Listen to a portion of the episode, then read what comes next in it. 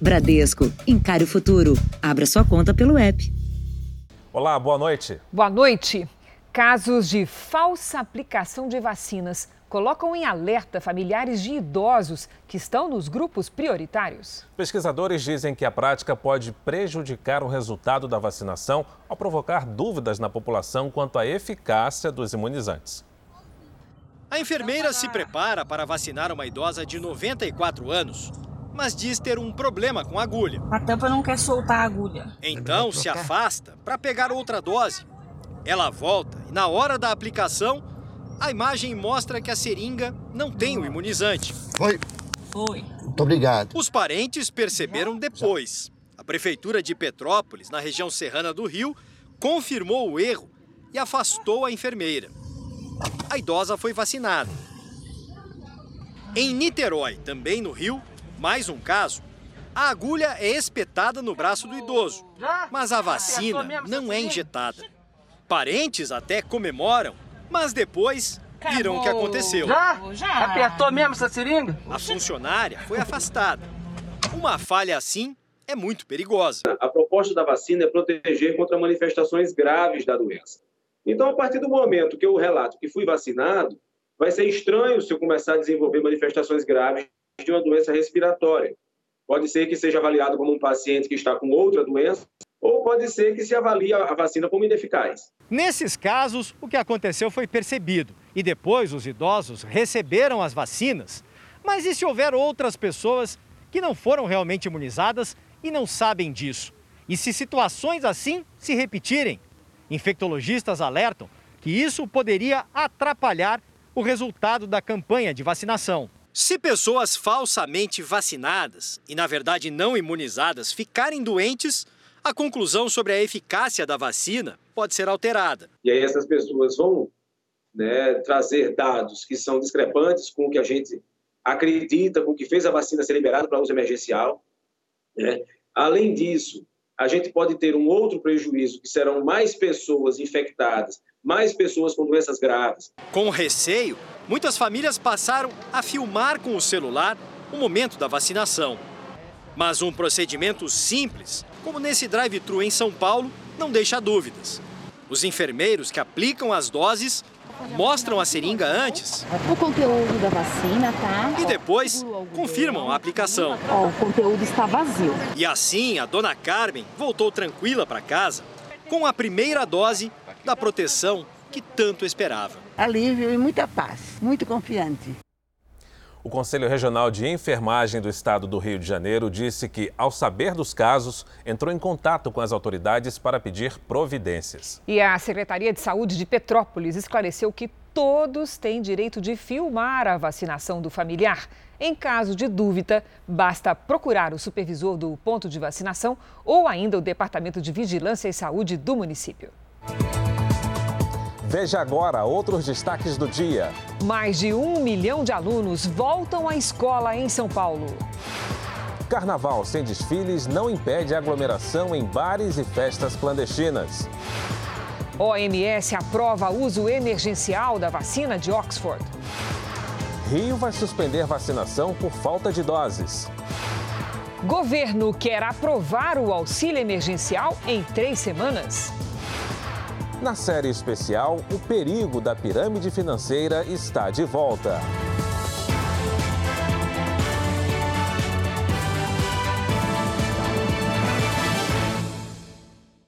Oferecimento Bradesco. Encare o futuro. Abra sua conta pelo app.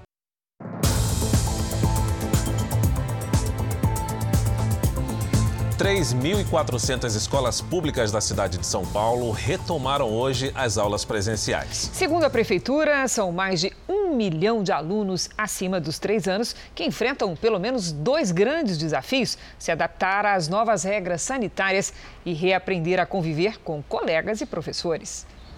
Um ano longe da escola. Para muitas famílias, a lição mais importante deixada pela pandemia foi como se prevenir. Não pode ficar abraçando amiguinho, não pode tirar máscara. Mesmo preocupados, os pais levaram os filhos, confiando nos protocolos sanitários. Mais de 60% defenderam no começo do ano a volta às aulas presenciais. Vai viver esse período novo, é um risco consciente, é, mas por outro lado a gente acredita na escola. Nessa escola, na região central da cidade, medição de temperatura, salas equipadas e carteiras mantendo distanciamento. O sistema de rodízio, com no máximo 35% dos alunos em sala de aula, como nessa aqui, vale para todos os estudantes da rede, com exceção daqueles matriculados no Centro de Educação Infantil, com crianças de 0 a 3 anos de idade. Nesses casos, a prioridade são as crianças mais velhas, em situação de vulnerabilidade social e que já tenham irmãos matriculados na mesma escola serão novas lições e também um reforço das matérias do ano que passou. Essa volta é, aos poucos, né, que as escolas estão fazendo, ela é essencial para que os professores, as escolas possam sondar, avaliar o que, que foi perdido de aprendizagem nesse período para eles poderem retomar. Mas o retorno presencial não é unanimidade. Parte da comunidade acadêmica diz que nem todas as escolas tem condições de garantir um retorno seguro. Infelizmente, nós não temos na cidade de São Paulo condições para poder garantir que as famílias, que os profissionais de educação tenham segurança a esse retorno. Pelo menos 530 escolas permanecem fechadas porque enfrentam problemas como a falta de acordo com os profissionais da limpeza. As escolas voltam presencialmente no dia 22 e no dia 1 eh, de março. E as escolas estão avisando as famílias de cada uma dessas escolas. Outras 50 escolas não abriram porque ainda não se adaptaram às novas recomendações sanitárias. Mesmo com mais de 15 milhões de vacinados, o Reino Unido segue endurecendo as medidas de combate ao coronavírus. Agora, quem chega de países considerados de alto risco pelos ingleses é obrigado a cumprir uma quarentena de 10 dias em um hotel e tudo pago pelo próprio viajante. O Brasil está nessa lista vermelha. Depois de dois voos cancelados, os ingleses Anthony e Benjamin embarcam hoje de volta para a Europa. Sem viagens diretas do Brasil para o Reino Unido desde dezembro, eles vão primeiro para a Suíça e lá pegam outro avião para a Inglaterra. Mas antes de botarem os pés em casa na cidade de Manchester, serão obrigados a ficar isolados em um hotel em Londres por 10 dias. O pacote, imposto pelo governo, custa o equivalente a 13 mil reais e inclui transporte, alimentação e testes para a Covid-19. Esse isolamento obrigatório num quarto de hotel faz parte das medidas que entraram em vigor hoje no Reino Unido para tentar conter a disseminação das novas variantes do coronavírus.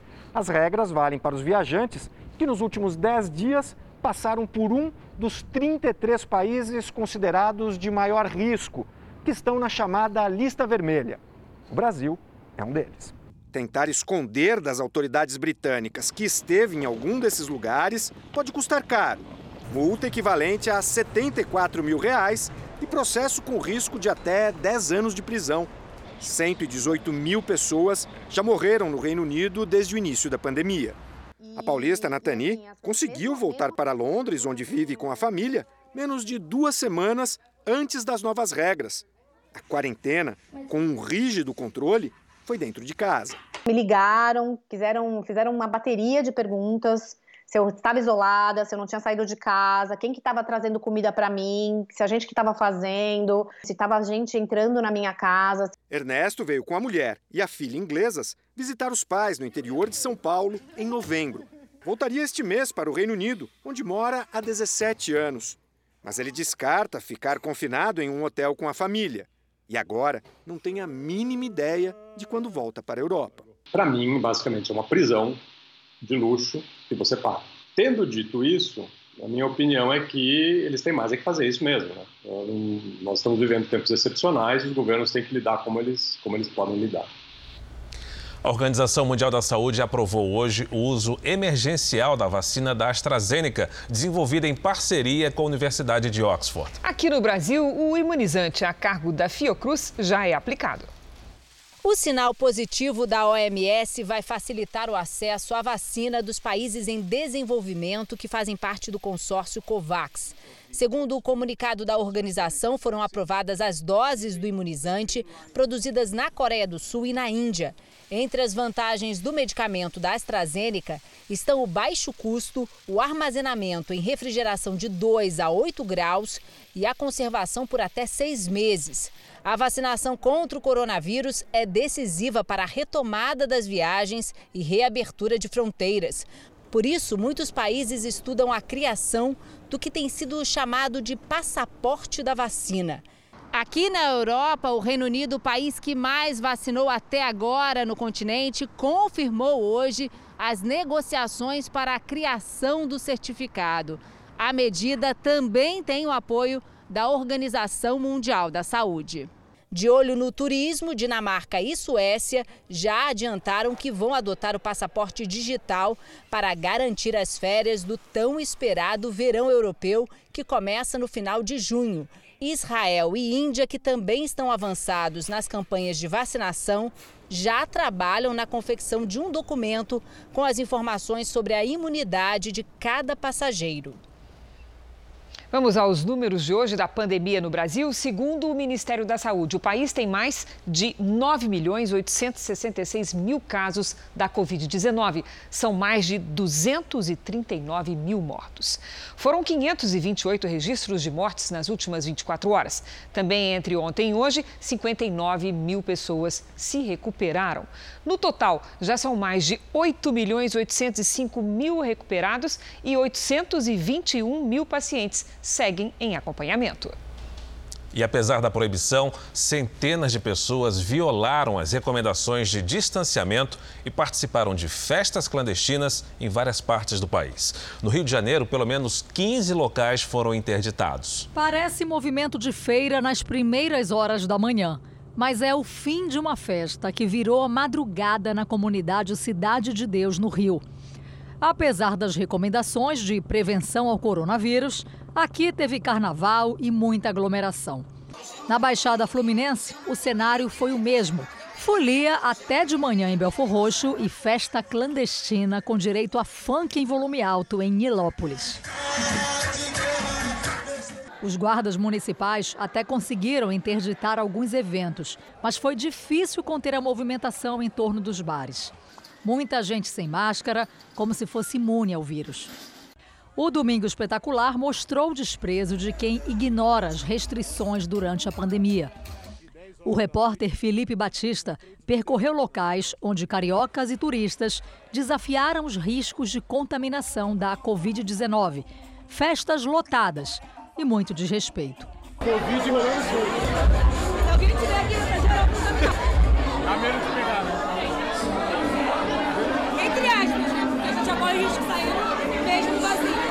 No Rio de Janeiro, pelo menos 15 locais foram interditados no final de semana com bailes clandestinos. Para os especialistas, mais uma vez, o resultado de tanta aglomeração e desrespeito às normas de prevenção vai aparecer daqui a 15 dias. A preocupação maior é que aconteça a tragédia que a gente já viu em Manaus acontecer pós as festas de final de ano, né, com uma nova variante sistema de saúde totalmente colapsado, com falta de oxigênio, com filas é, para leitos de terapia intensiva. Outras cidades do país também tiveram festas, mesmo com os eventos proibidos. Em Minas Gerais, a polícia interrompeu duas baladas. No Rio Grande do Sul, pelo menos quatro cidades tiveram ocorrências, incluindo a capital, Porto Alegre. E a campanha de vacinação contra a Covid-19 na cidade do Rio terá que ser paralisada por falta de imunizantes. A repórter Renata Loures tem outras informações. Renata, muito boa noite. Até quando dura esse estoque? Oi, Fara, Cris, muito boa noite para vocês, boa noite a todos. O estoque só dura até amanhã e a vacinação já vai ser interrompida na quarta-feira. Os idosos com 83 anos vão receber a vacina nessa terça e aqueles que têm 82 receberiam na quarta. Mas agora eles devem ter que esperar pelo menos até a semana que vem. A Secretaria Municipal de Saúde disse que deve receber mais doses da Coronavac, que é a vacina do Instituto Butantan, na próxima segunda-feira e que a previsão agora da Prefeitura do Rio é que idosos com até 75 anos fossem vacinados até o fim de fevereiro. Fara, Cris. Obrigado, Renata. O coronavírus já circulava em grande escala na cidade de Wuhan antes do que foi relatado pelo governo chinês. É o que acredita a equipe da Organização Mundial de Saúde, que investiga a origem da pandemia. Os primeiros casos foram reportados em dezembro de 2019, mas segundo a OMS, já havia um surto na cidade nessa época, com uma dúzia de mutações do vírus. Os cientistas esperam que o governo chinês libere milhares de amostras de sangue para seguir com as investigações. Veja a seguir: governo espera aprovar em três semanas o novo auxílio emergencial. E na série especial Lucro Alto e Retorno Rápido, saiba o que é a pirâmide financeira e como não cair neste golpe.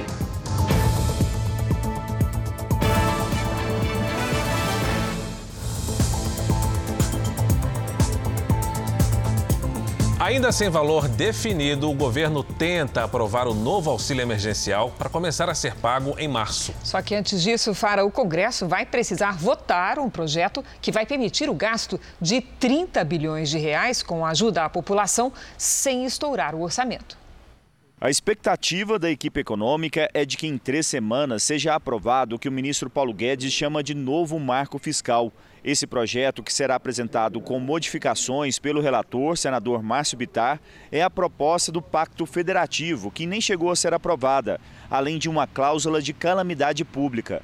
Se aprovado, o sistema será parecido ao do ano passado, com a PEC de guerra, que permitiu investimentos em saúde pública e o pagamento do auxílio emergencial. Em conversas internas, o ministro da Economia tem dito que a proposta é um compromisso com a saúde, com os mais vulneráveis e também com a responsabilidade fiscal.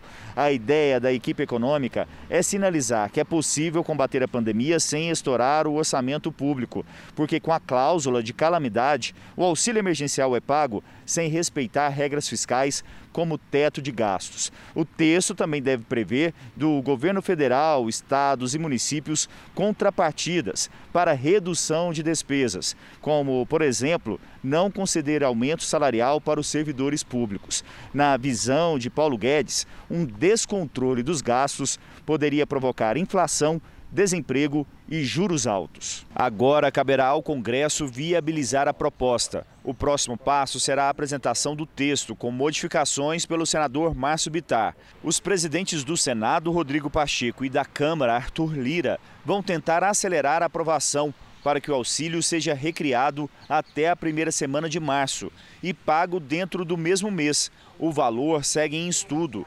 A pedido do presidente Jair Bolsonaro, a proposta de pelo menos 250 reais, podendo chegar a 300, dependendo do número de parcelas. Se forem três, aumenta a possibilidade de 300 reais. No caso de quatro, 250.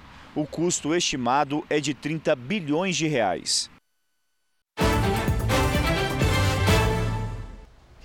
Vamos agora falar sobre nós, consumidores, que somos bombardeados por chamadas telefônicas com ofertas de empréstimos consignados. Está conosco a Patrícia Lages, que traz mais informações. Patrícia, como é que fica o consumidor diante dessa amolação? Pois é, Cris. Boa noite para você e boa noite para você de casa. O consumidor fica, no mínimo, confuso. Os correspondentes bancários são empresas que telefonam em nome dos bancos. E aí o consumidor não tem como saber que não é uma ligação da própria instituição. Os alvos preferidos são os aposentados e os pensionistas. E os telefonemas são tão frequentes que chegam a configurar assédio comercial, o que para a Febraban é inadmissível. Há casos em que o crédito entra na conta do cliente sem autorização e por essas irregularidades, a Febraban advertiu 134 correspondentes e suspendeu as atividades temporariamente de 104 e de outras nove definitivamente. Como é que a gente faz para se proteger dessas práticas abusivas? Tem algumas coisas sim que dá para fazer. Uma delas é o bloqueio das ligações, o bloqueio telefônico, que pode ser feito nessa plataforma aqui, nãomeperturbe.com.br Em 2020, mais de 1 milhão e 100 mil pessoas solicitaram esse tipo de bloqueio. E tem mais: o consumidor deve encerrar a chamada assim que perceber que se trata de oferta de crédito. Idosos costumam dar atenção lá para os atendentes e até passar informações pessoais. Isso pode ser um prato cheio para atuação irregular. Se você precisa de crédito, ligue diretamente no banco e evite intermediários. Cris. Se mais de 1 milhão e 100 pediram um bloqueio, que abuso, hein, Patrícia? Exatamente, Cris. Obrigada, querida. Boa noite. Boa noite. Uma nigeriana vai comandar a Organização Mundial do Comércio, que reúne mais de 160 países. A primeira mulher indicada para a presidência da OMC teve a posse do cargo formalizada hoje. Ngozi Okonjo-Iweala estudou economia na Universidade de Harvard e em 2003 foi ministra das Finanças da Nigéria. O mandato dela começa no mês que vem. Ngozi vai substituir o brasileiro Roberto Azevedo, que deixou a entidade em agosto do ano passado. Veja a seguir como a polícia chegou ao traficante de armas que abastecia os morros do Rio de Janeiro. E na série especial, os golpistas da pirâmide financeira atacam na pandemia e o relato de quem perdeu muito dinheiro no golpe.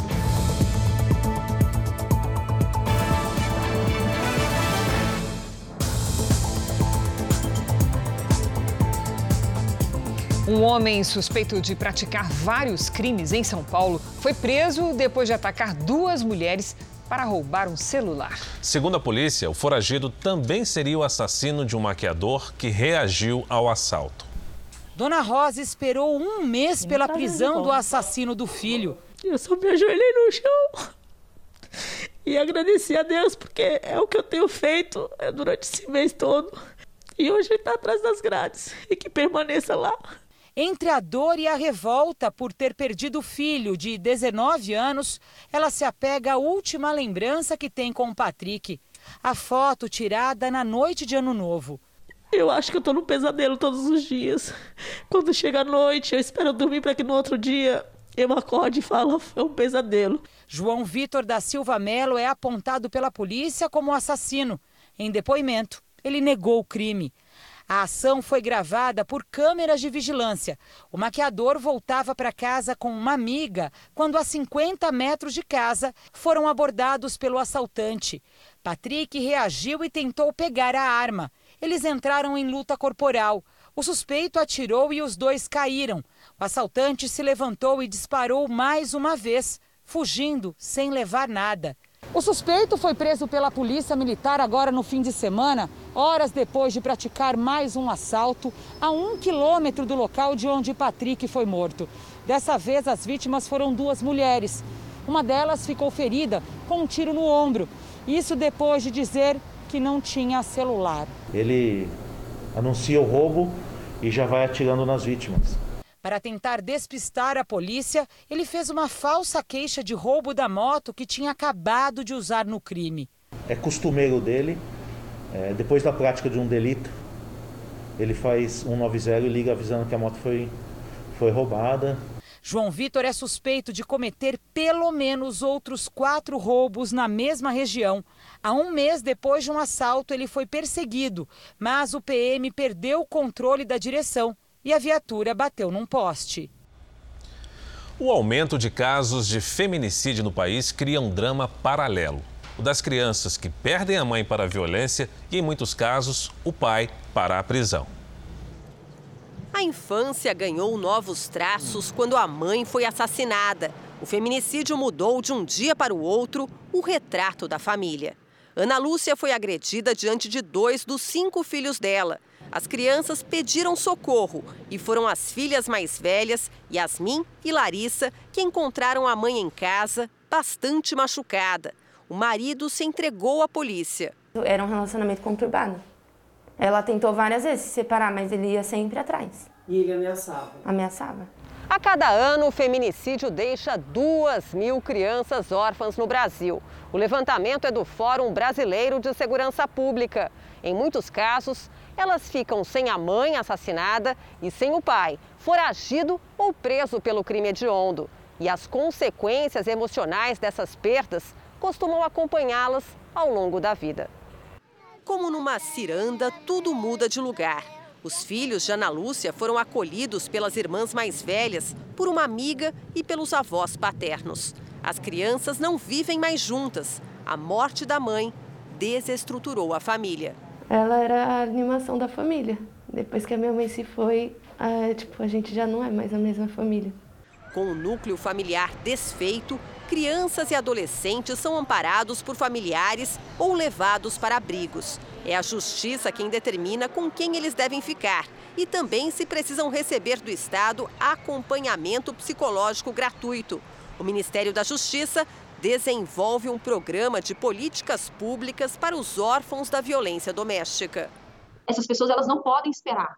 Então, a gente analisa impacto a médio e longo prazo, a gente trabalha com políticas de prevenção que já estão em campo de forma imediata, mas a gente também precisa trabalhar a conscientização dessas pessoas. A gente precisa do acolhimento e de um trabalho integrado em sociedade. As sequelas dessa violência. Um trabalho de conscientização, ele é necessário, ele é urgente. Uma ação conjunta das polícias do Brasil e do Paraguai prendeu um traficante de armas que enviava carregamentos aos morros cariocas. O chefe da quadrilha fugiu. Foi em um dos maiores complexos de favelas do Rio de Janeiro que as investigações começaram. Desde a ocupação do alemão em 2009, a polícia tenta localizar um dos traficantes da comunidade que hoje se tornou o principal fornecedor de armas do estado. Depois de escapar das forças de segurança que ocuparam o complexo do Alemão, Luciano Martiniano da Silva, conhecido como Pezão, tenta se esconder em comunidades aqui do Rio de Janeiro, até fugir definitivamente para o Paraguai. Lá, segundo as investigações, na fronteira do Brasil com o país vizinho, o traficante se estabelece e inicia uma relação comercial com outros criminosos, que atuam como intermediários no fornecimento de armas, drogas e cigarros. Na cidade de São Bernardino, no Paraguai, a polícia conseguiu prender no fim de semana Gabriel Mendes da Silva, o turco. Ele seria um dos parceiros do traficante carioca. Turco morava em uma casa de luxo. Ele não reagiu. Estava fortemente armado e apresentou documentos falsos. As polícias brasileira e paraguaia estavam atrás do chefe da quadrilha. Ricardo Luiz Picoloto Pedroso da Silva, suspeito de ser um dos maiores traficantes de armas do país e também parceiro do criminoso carioca. Ricardo fugiu, deixou para trás o filho recém-nascido e a mulher. As investigações apontam que o criminoso recebe armas dos Estados Unidos, Israel, Europa e até da Austrália. Os carregamentos chegam ao Paraguai e de lá são enviados às quadrilhas do Rio de Janeiro e São Paulo. Foram apreendidas anotações do traficante, que é do Paraná e ainda pouco conhecido pela polícia brasileira. Ele é uma pessoa muito violenta, uma pessoa muito metódica, é, faz anotações, é, inclusive da origem das armas é, que ele manda aqui para o Brasil. Voltamos a falar sobre as ações de combate à pandemia. 25 casos da variante brasileira foram registrados em São Paulo. Só em Araraquara, no interior do estado, foram 12. Para tentar impedir o avanço da doença, a Prefeitura adotou medidas rigorosas de circulação de pessoas e com aplicação de multa. Uma cidade de 280 mil habitantes vazia. Araraquara, no interior de São Paulo, vai passar os próximos 15 dias em sistema de bloqueio. O decreto restringe a circulação de carros, bicicletas e pessoas. Quem sair de casa tem que comprovar o motivo do deslocamento ou terá que pagar multa de 120 reais. Nós teremos blitz, né? Tanto nos estabelecimentos comerciais, quanto é, fazendo contato com as pessoas, que elas justifiquem por que saíram das suas casas, tanto de carros, motos e bicicletas, assim como pedestres. O alto índice de contaminação nas primeiras semanas de fevereiro, mais de 120 casos por dia, acendeu alerta nas autoridades. Os pesquisadores descobriram que a nova cepa do coronavírus, identificada no Amazonas, circula aqui na cidade. As amostras foram enviadas pelo Serviço Especial de Saúde da USP de Araraquara ao Instituto de Medicina Tropical em São Paulo. A escolha foi aleatória e os resultados eram esperados. O que se sabe é que essas pessoas da amostra que testaram positivo elas não viajaram, por exemplo, não foram para Amazonas, não foram para Londres. Mas é lógico que provavelmente esse vírus veio de pessoas que devem ter se movimentado ou tiveram contato com alguém que deva ter se movimentado para fora do, da, da cidade. O governo do estado de São Paulo confirmou 25 casos da variante: 12 em Araraquara, 9 na capital paulista, 3 na cidade de Jaú e 1 em Águas de Lindóia, região de Campinas. Desde o início da pandemia, 147 pessoas morreram e 12.100 casos foram confirmados em Araraquara. Com medidas mais duras, até serviços essenciais como postos de combustíveis têm que fechar às 7 horas da noite. Este ano, a Secretaria da Saúde de São Paulo registrou sete casos da variante britânica, sendo cinco na capital e dois em Sorocaba. A confirmação ocorre por meio de sequenciamento genético, além da investigação epidemiológica, como históricos de viagens e contatos. No Rio Grande do Sul, a primeira vítima da variante do Amazonas é um idoso de 88 anos.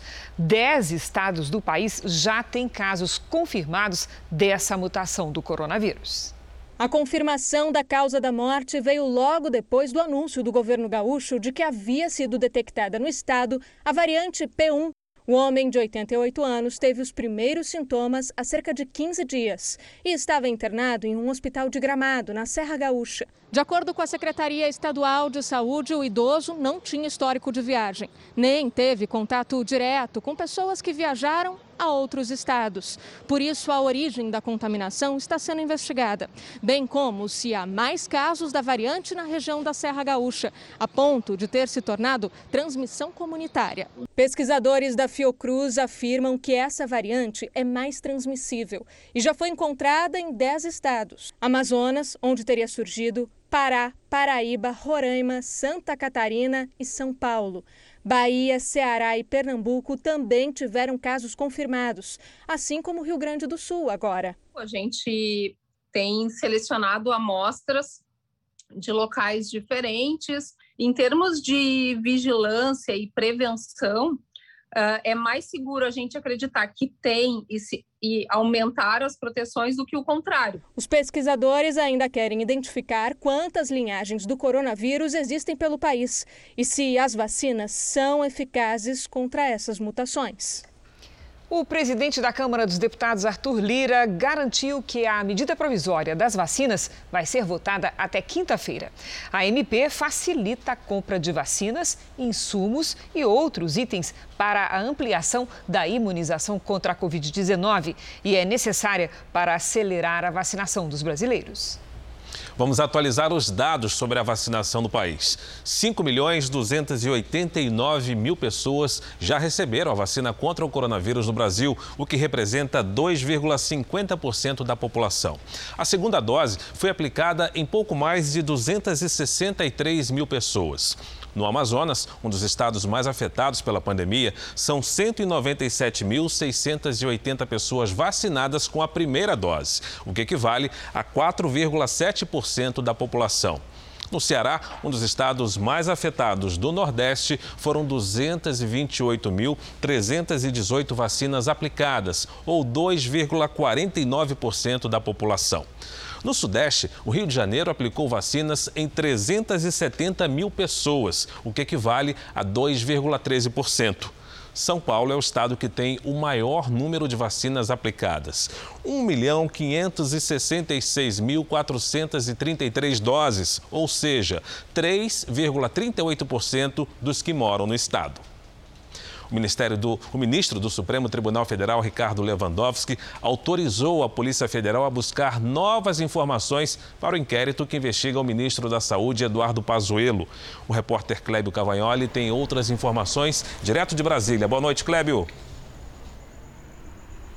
Boa noite, Fara, você, a crise a todos. Olha, o ministro Lewandowski autorizou depoimentos de funcionários do Ministério da Saúde e das Secretarias de Saúde do Amazonas e da Prefeitura de Manaus, além de acesso a e-mails, coleta de informações sobre o fornecimento e transporte de oxigênio e também detalhes sobre gastos com a distribuição de cloroquina e hidroxicloroquina, medicamentos que foram sugeridos pelo Ministério para o chamado tratamento precoce da Covid-19, mas que não têm eficácia comprovada.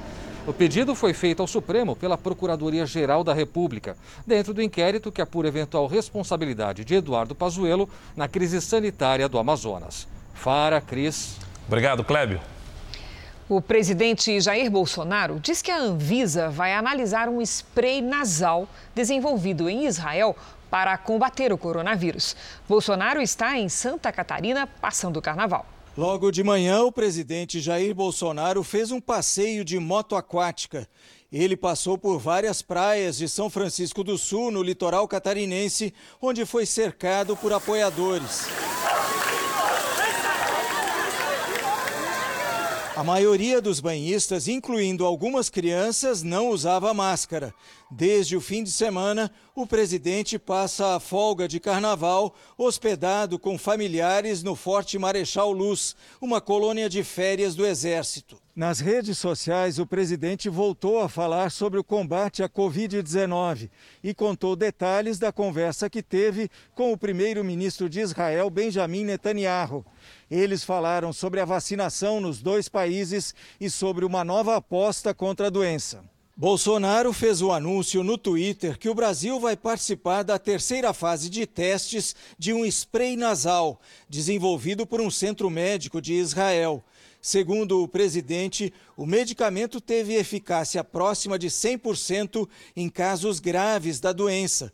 Ainda de acordo com o presidente, o pedido de autorização para uso emergencial, que geralmente é feito pelas empresas, será encaminhado em breve para a Anvisa. A Anvisa rapidamente vai analisar a documentação e, se achar que procede, vai liberar. Eu vejo que é muito menos difícil ou mais fácil liberar isso, né? O spray porque a pessoa já está no estado grave. A Agência Nacional de Vigilância Sanitária diz que ainda não recebeu o pedido de liberação do medicamento. Em Israel, o spray nasal deve entrar na fase 2 de ensaios clínicos, quando mais pacientes recebem o tratamento para comprovar a eficácia. O ExoCD24 é uma proteína desenvolvida originalmente para tratar câncer de ovário. Mas pesquisadores do Hospital Ichilov de Tel Aviv testaram a substância em pacientes infectados com a Covid-19 em estado grave. Na primeira fase dos testes, 30 voluntários receberam o medicamento e todos apresentaram melhoras no quadro clínico. O remédio ajuda no combate à tempestade de citocinas, uma reação do sistema imune do corpo que é responsável por muitas mortes causadas pela doença. Como é inalado, vai diretamente aos pulmões e nos primeiros testes sem causar efeitos colaterais não é um antiviral, é mais um medicamento para ser usado em pacientes críticos, pacientes graves, que pode fazer com que aquela inflamação exacerbada que compromete o pulmão, que muitas vezes leva o indivíduo a uma insuficiência respiratória, seja amenizada, seja atenuada. Na primeira fase, o ExoCD24 foi administrado uma vez ao dia durante cinco dias. Para comprovar a eficácia do tratamento, Ainda é necessário ampliar o estudo com mais pacientes e, em metade deles, administrar um placebo para comparar como a doença se desenvolve nos dois grupos. O Centro Médico Irilov já pediu ao Ministério da Saúde de Israel a permissão para avançar à fase 2 de testes. Um levantamento da Agência Oceânica e Atmosférica dos Estados Unidos aponta que o mundo teve o sétimo janeiro mais quente dos últimos 142 anos. Na América do Sul, foi o 14º janeiro mais quente da história, com quase um grau acima da média que será que explica esse aquecimento? Vamos saber com a Lidiane Sayuri? Boa noite, Lid. Oi, Cris. Boa noite para você, para o Fara, para quem nos acompanha. Vários fatores meteorológicos são responsáveis por este aumento, mas vale destacar aqui o Laninha, que ainda atua.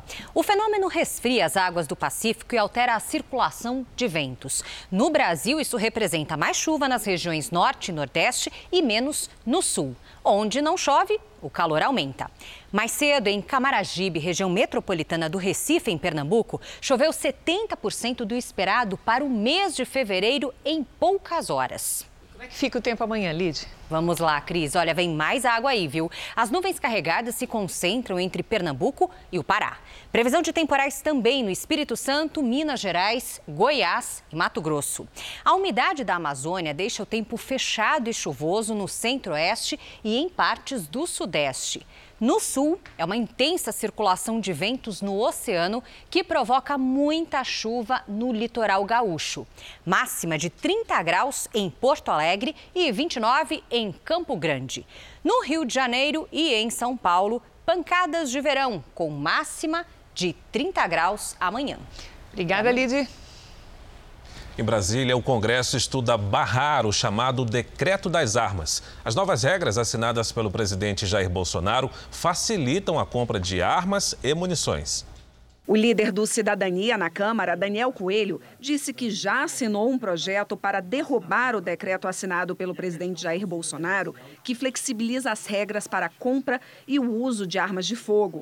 Segundo o deputado, a medida desrespeita o que já havia sido decidido pelo Congresso em relação a esse tema em 2019 e defende que, se o executivo quer mudar as regras agora, tem que fazer por meio de um projeto de lei, para que o assunto volte a ser discutido pela Câmara e Senado. Esse é um debate que tem que ocorrer dentro do Congresso. Essa liberação total não tem o um mínimo sentido, por isso a gente apresentou o PDC para que seja cancelada e, se o Executivo quiser, envie um projeto de lei para a Câmara para que seja feito o debate corretamente, como manda a Constituição Federal.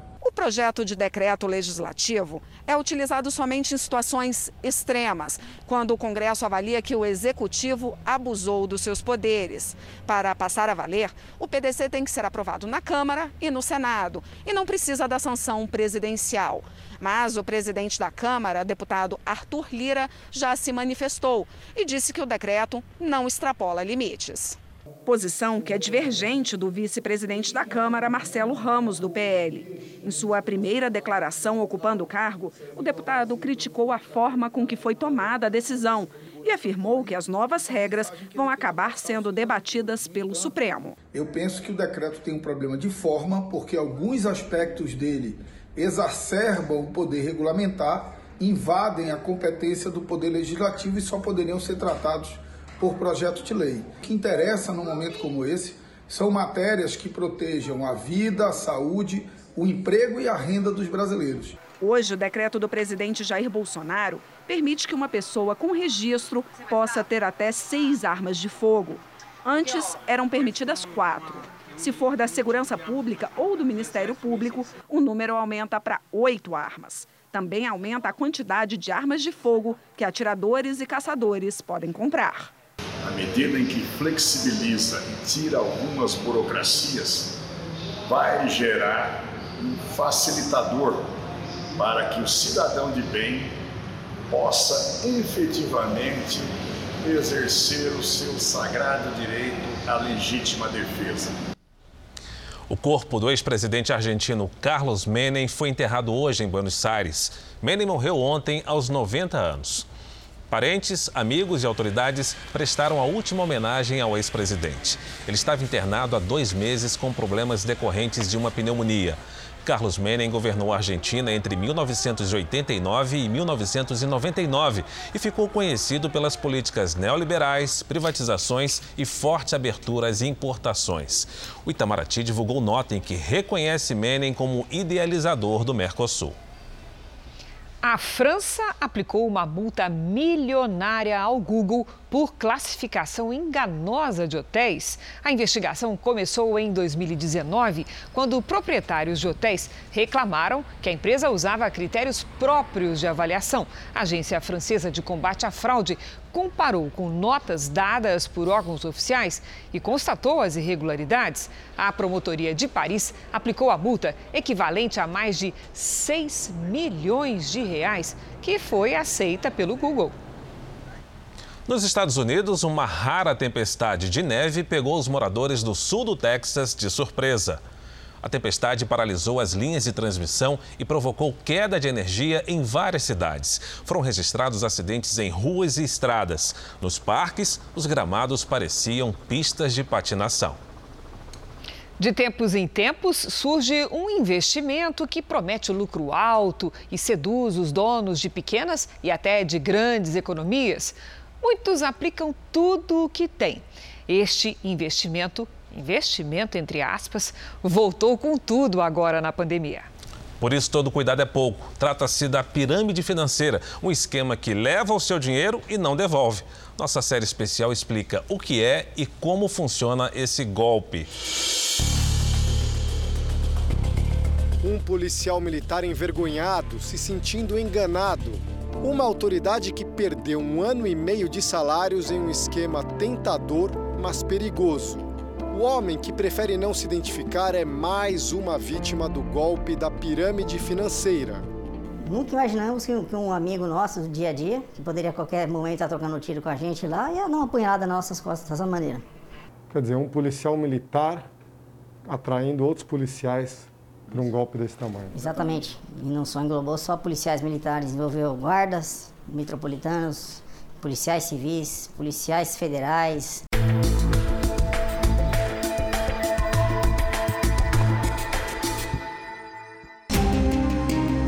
Pirâmide financeira é um tipo de golpe que está na moda, mas não é novo. Foi aplicado pela primeira vez nos Estados Unidos há mais de 100 anos em plena pandemia, voltou com força total aqui no Brasil. Entre janeiro e setembro de 2020, a CVM, Comissão de Valores Mobiliários, que fiscaliza o mercado, comunicou 260 casos ao Ministério Público. As multas aplicadas nos últimos cinco anos somam quase um bilhão de reais. E os golpistas estão aí de novo. Mas na prática, o que é esse golpe, ao mesmo tempo tão famoso e tão misterioso? O castelo de cartas é uma forma simples da gente entender como funciona a pirâmide financeira. Lá no topo fica o golpista principal, o mentor do esquema. Primeiro, ele atrai um grupo de pessoas que investem alto com a promessa de lucros impressionantes. Tudo o que essas pessoas precisam fazer é convencer mais gente a entrar no negócio. Aí o dinheiro de quem está embaixo financia os lucros de quem está em cima. O problema é quando quem está na base já não encontra investidores novos, porque aí o fluxo seca e a pirâmide desaba. A pirâmide é basicamente feita de dinheiro. Você, você investe, entre aspas, em você, André, e até que alguém invista em mim só que isso acaba não acontecendo, até, há um limite disso. A pirâmide também ela se sustenta na própria publicidade dos que recebem o dinheiro, porque aqueles de cima, eles efetivamente receberam. Então, isto induz que os demais é, queiram é, participar. Ah, fulano recebeu. E assim, a pirâmide ela rende bem até se desfazer. O policial militar que virou vítima acreditou na promessa de um companheiro de farda e fez três aportes de dinheiro, totalizando 60 mil reais. No princípio, eu coloquei 5 mil. Depois de alguns meses, eu vendi uma moto que eu tinha e coloquei mais 25. Depois de mais dois anos, eu fiz um empréstimo de 30 mil reais no banco e coloquei lá também. No início, ele recebia gráficos que demonstravam rentabilidade de quase 5% ao mês lucro que na prática ele nunca viu. Um retorno que no mercado, principalmente na bolsa, hoje é muito raro isso daí, acontece raramente. Né? Todos foram atraídos pela, pela tentação né, de você, não digo que tem um dinheiro fácil, mas você ter um retorno maior do que um banco, uma poupança pode proporcionar para você. Mas o suposto dono da consultoria financeira chamada SSF comunicou que o dinheiro da empresa estava bloqueado e pouco tempo depois o golpista sumiu. Essa é a saga das vítimas do golpe da pirâmide. Tentam falar com os responsáveis pela captação do dinheiro, mas nunca conseguem. Ou da caixa postal, ou toca, toca e ninguém atende. O número chamado encontra-se indisponível ou fora da área de cobertura. Grupo lesado jamais recebeu dinheiro de volta e nem tem notícias do paradeiro do golpista situação comum em esquemas de pirâmide financeira. Mas por que a investigação quase nunca vai para frente? Bom, quem está na base da pirâmide e perdeu tudo costuma sentir tanta vergonha por ter caído no golpe que dificilmente procura a polícia. Quem está na camada do meio, a tendência é se esconder, porque, segundo o Ministério Público e juristas, também pode ser considerado coautor do esquema, já que de alguma forma ajudou a iludir quem está na parte de baixo ainda que nem sempre de forma mal intencionada. Por isso é tão difícil reunir provas e chegar ao golpista principal, a pessoa que está no topo da pirâmide. Esse costuma se dar bem, foge com o dinheiro que ganhou dos outros e raramente vai para a cadeia. A meu ver, quem entra sabe que vai ter um lucro. E só as pessoas mais inocentes, mais despreparadas, é que pensam que estão fazendo um bom negócio eh, sem prejudicar ninguém achando que a pirâmide terá um crescimento é, infinito. Ainda que as investigações avancem, há outro problema. O golpe da pirâmide financeira não está caracterizado no Código Penal.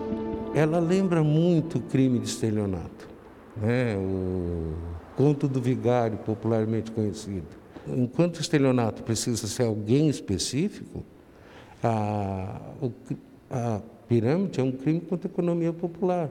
O caminho para evitar o crime da pirâmide financeira será haver um projeto de lei que viesse a ser aprovado para assustar, porque, de rigor também, é extremamente difícil punir quem participa do crime de pirâmide financeira. Por quê?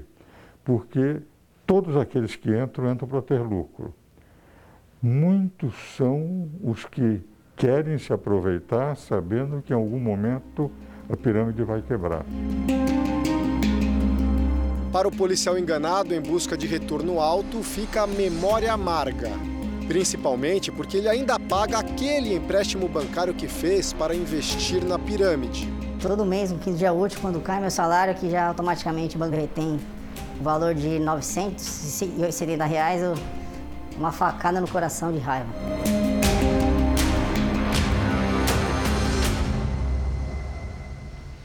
O paradeiro dos donos da organização citada pelas vítimas é desconhecido.